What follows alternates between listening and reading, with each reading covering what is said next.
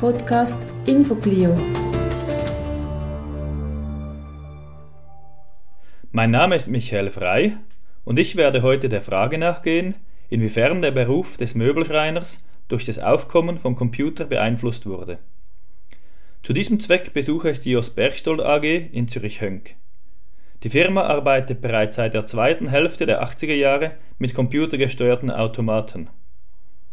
Sie hat die Einführung und Entwicklung der digitalen Technologie miterlebt und auch intensiv genutzt. Beim Betreten der Werkstatt wird aber schnell klar, dass trotz aller Automatisierung die Handarbeit noch immer dazugehört. Denn neben dem Maschinenraum gehört zu jeder Schreinerei auch ein gut ausgerüsteter Bankraum. Hier hat jeder Schreiner und jede Schreinerin einen Werkzeugschrank. Verschiedenste Arbeiten werden von Hand oder mit kleinen Handmaschinen ausgeführt. Natürlich gilt auch in diesem Beruf die Regel, dass sich eine umfassende computergesteuerte Ausstattung vor allem dann lohnt, wenn man eine gewisse Größe hat und entsprechend ausgelastet ist. So gibt es auch Kleinbetriebe, die auf computergesteuerte Bearbeitungszentren verzichten und sich auf Restaurationen oder von Hand erarbeitete Produkte spezialisieren. Mit der Zeit traf ich mehrere Schreiner, die sich als Einmannbetrieb selbstständig gemacht haben und die damit durchaus ihren Markt bedienen können. Dass die Jos Berchtold AG allerdings nicht zu diesen Kleinbetrieben gehört, das merke ich spätestens in dem Moment, in dem ich den Maschinenraum betrete.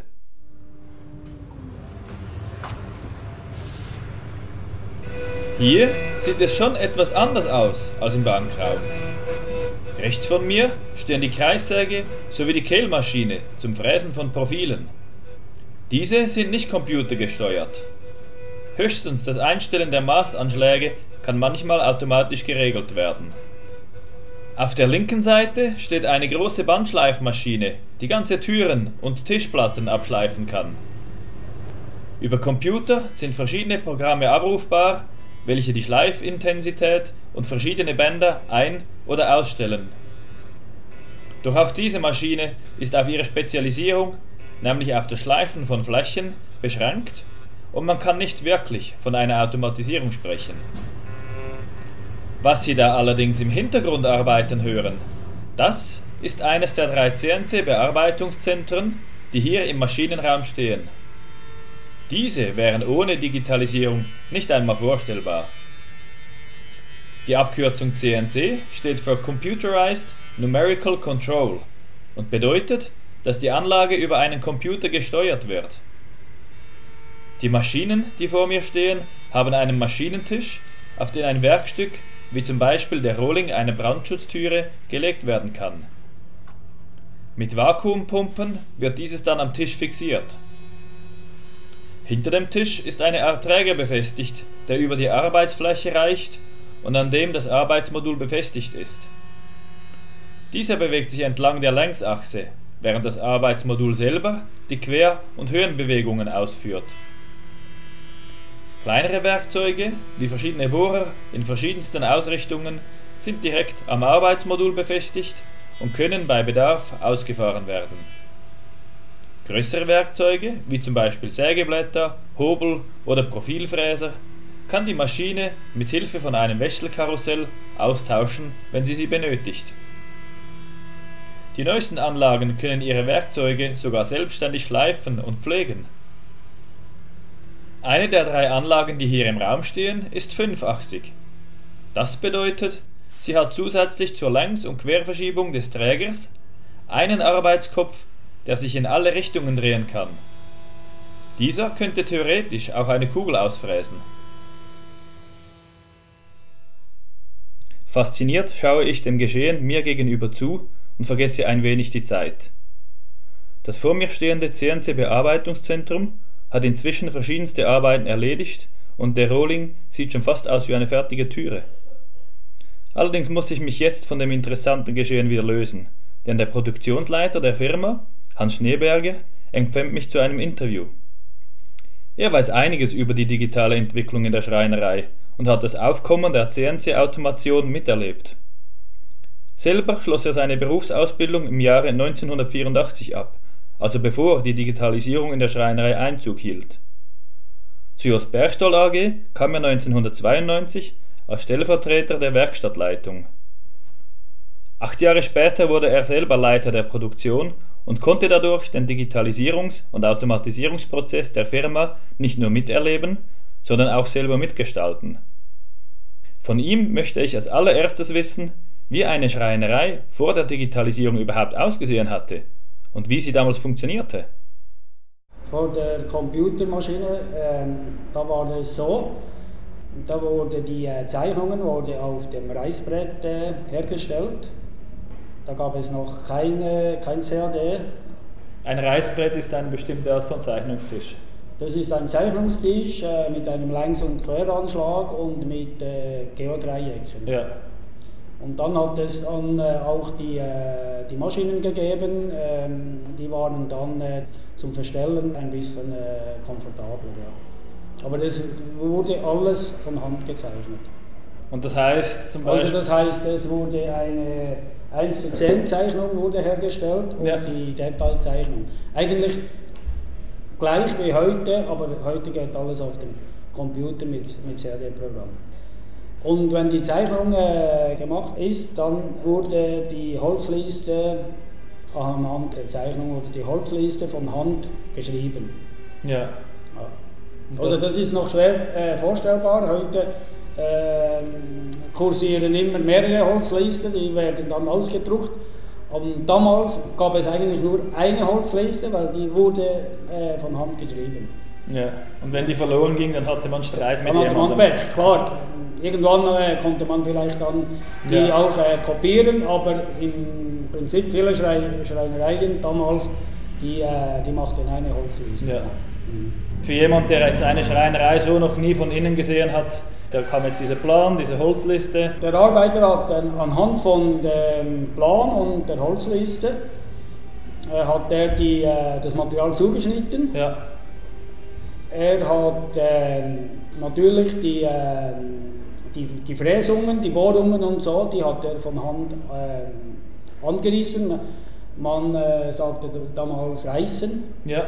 Ähm, darum kommt auch das Wort Reißerei.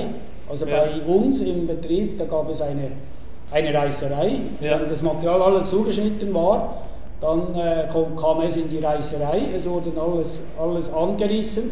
Das heißt, es wurde alles von Hand gemacht.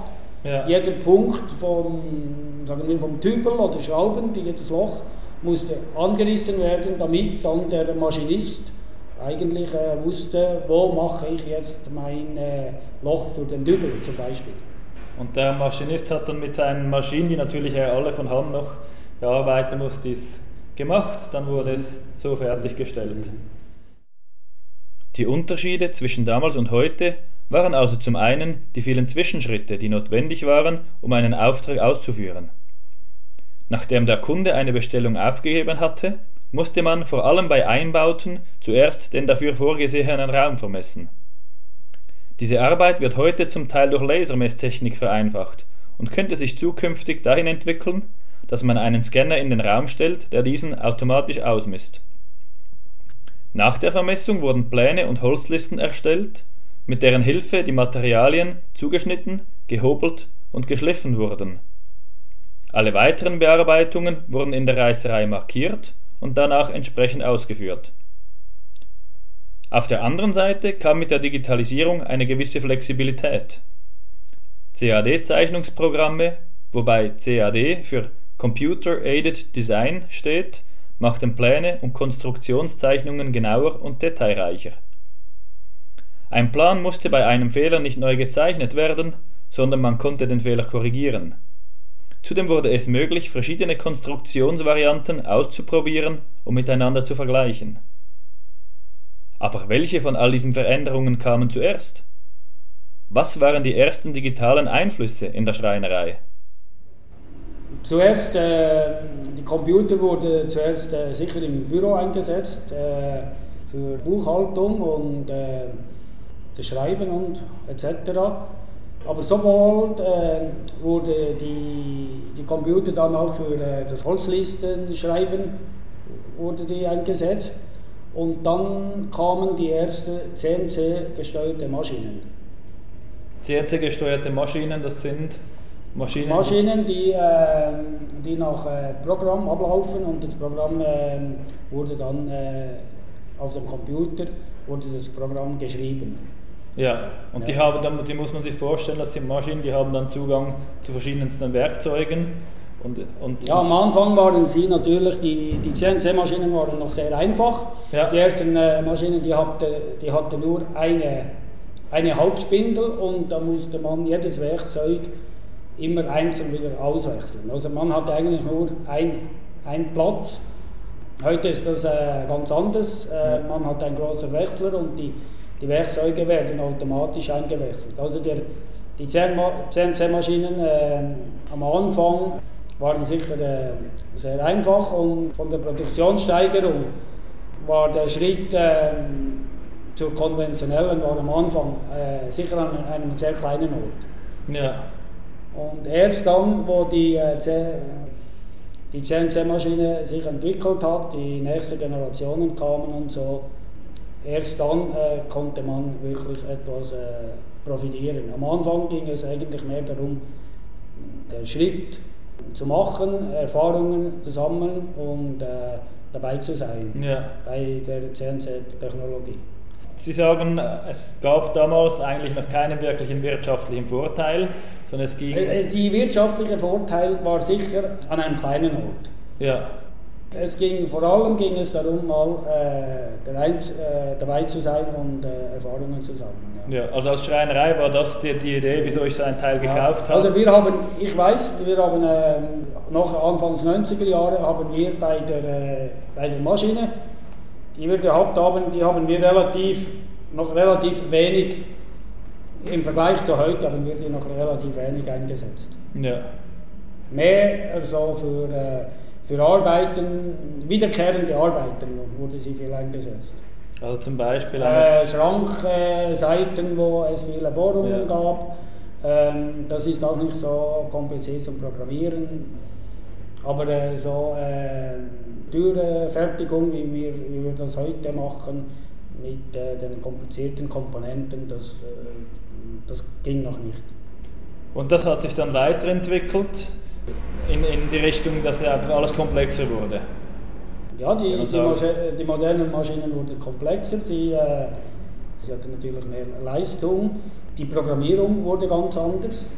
Es äh, wurde viel einfacher zum Programmieren. Die ersten Maschinen zum Programmieren, die waren, äh, die waren sehr anspruchsvoll und da braucht es ähm, fast ein Computerspezialist, sagte man damals.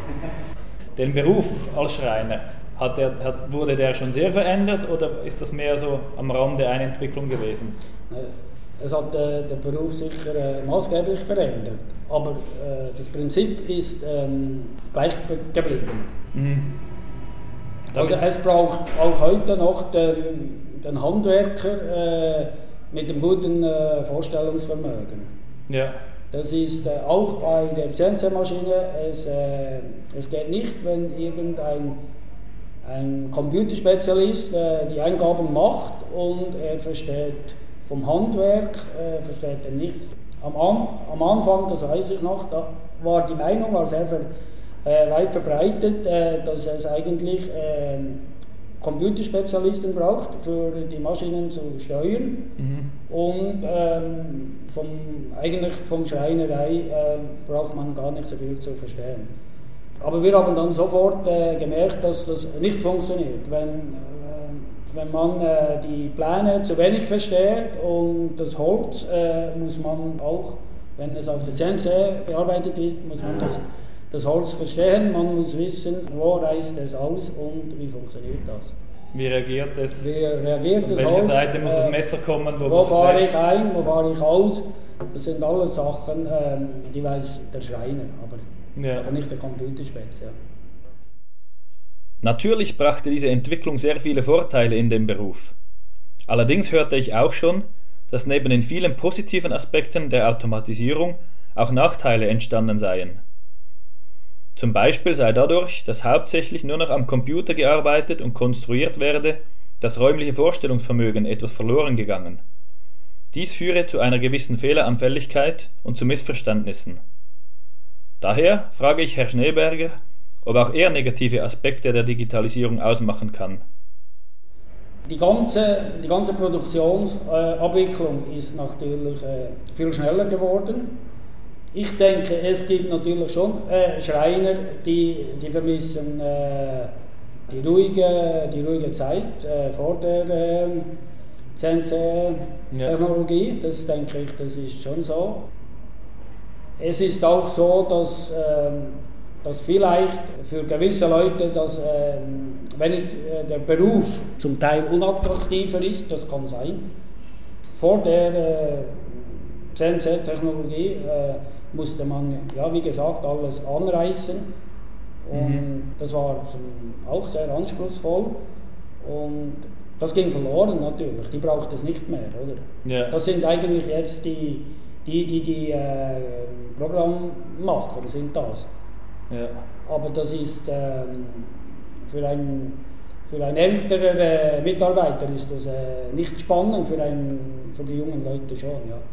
Aber wie gesagt, jetzt, jetzt ist, äh, ist die Zeit und die Lehrlinge, die wir äh, jetzt ausbilden, die werden auf dem Computer ausgebildet und die kennen gar nichts anderes.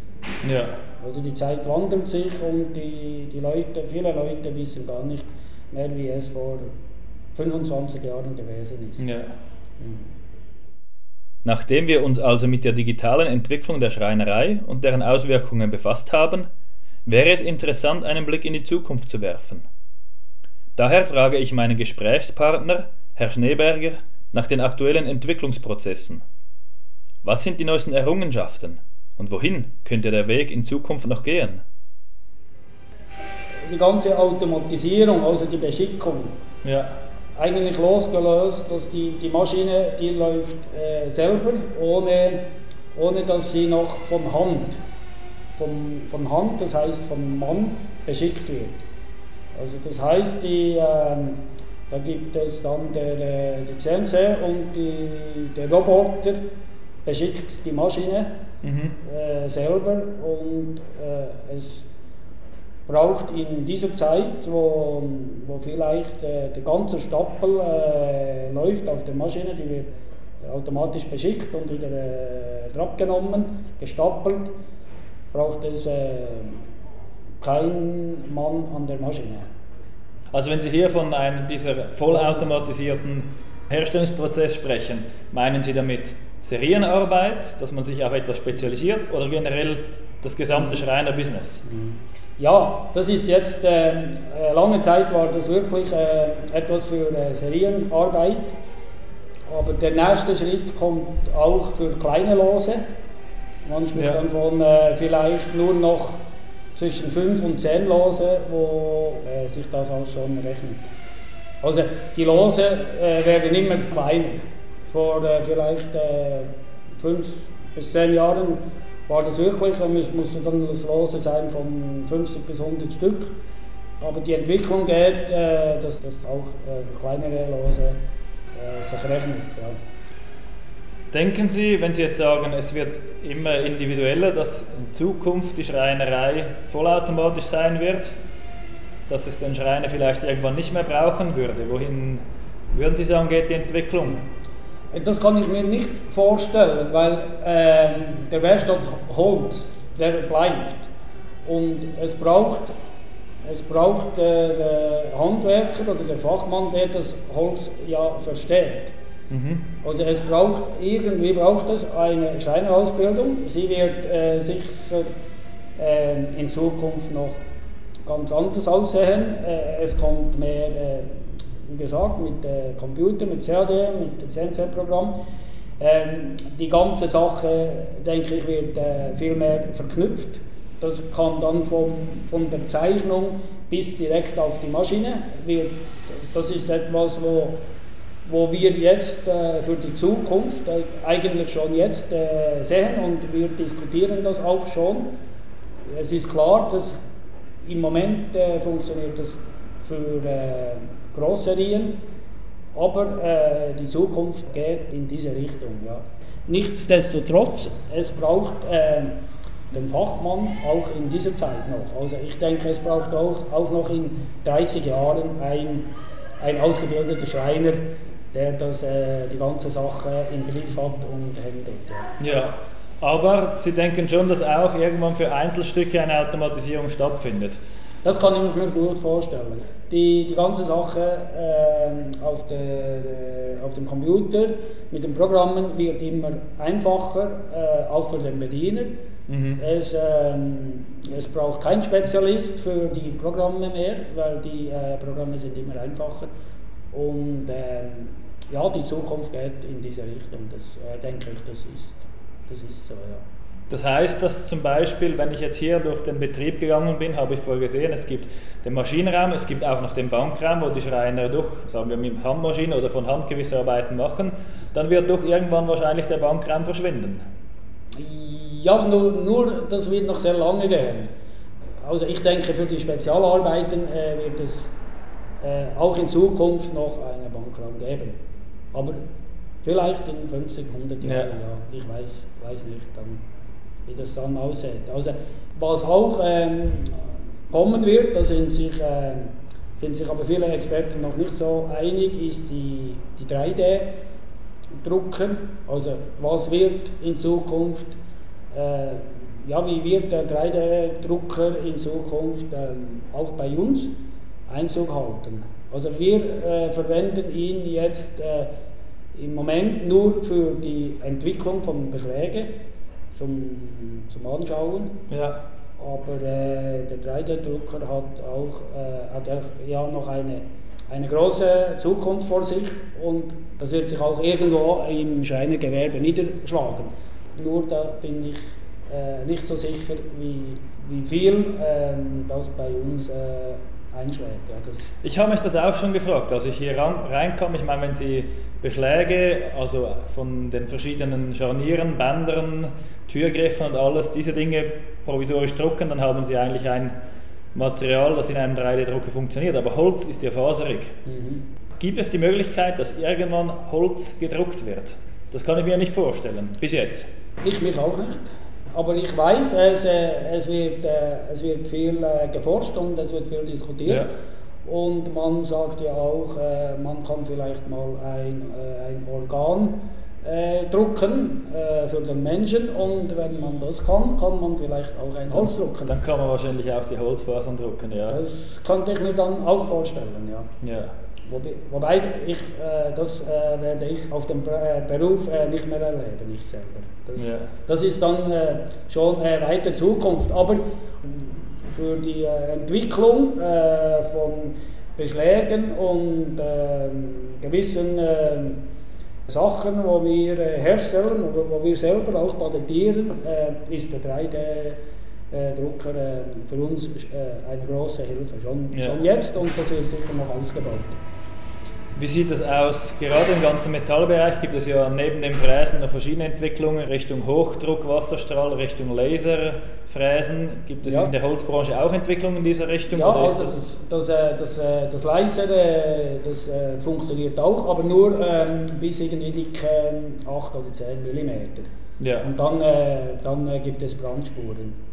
Und der Wasserstrahl, äh, mit Wasserstrahl geschnitten, das wird auch eingesetzt. Ja. Das wird eingesetzt, es ist kein Problem, dass das Holz dann nass wird und...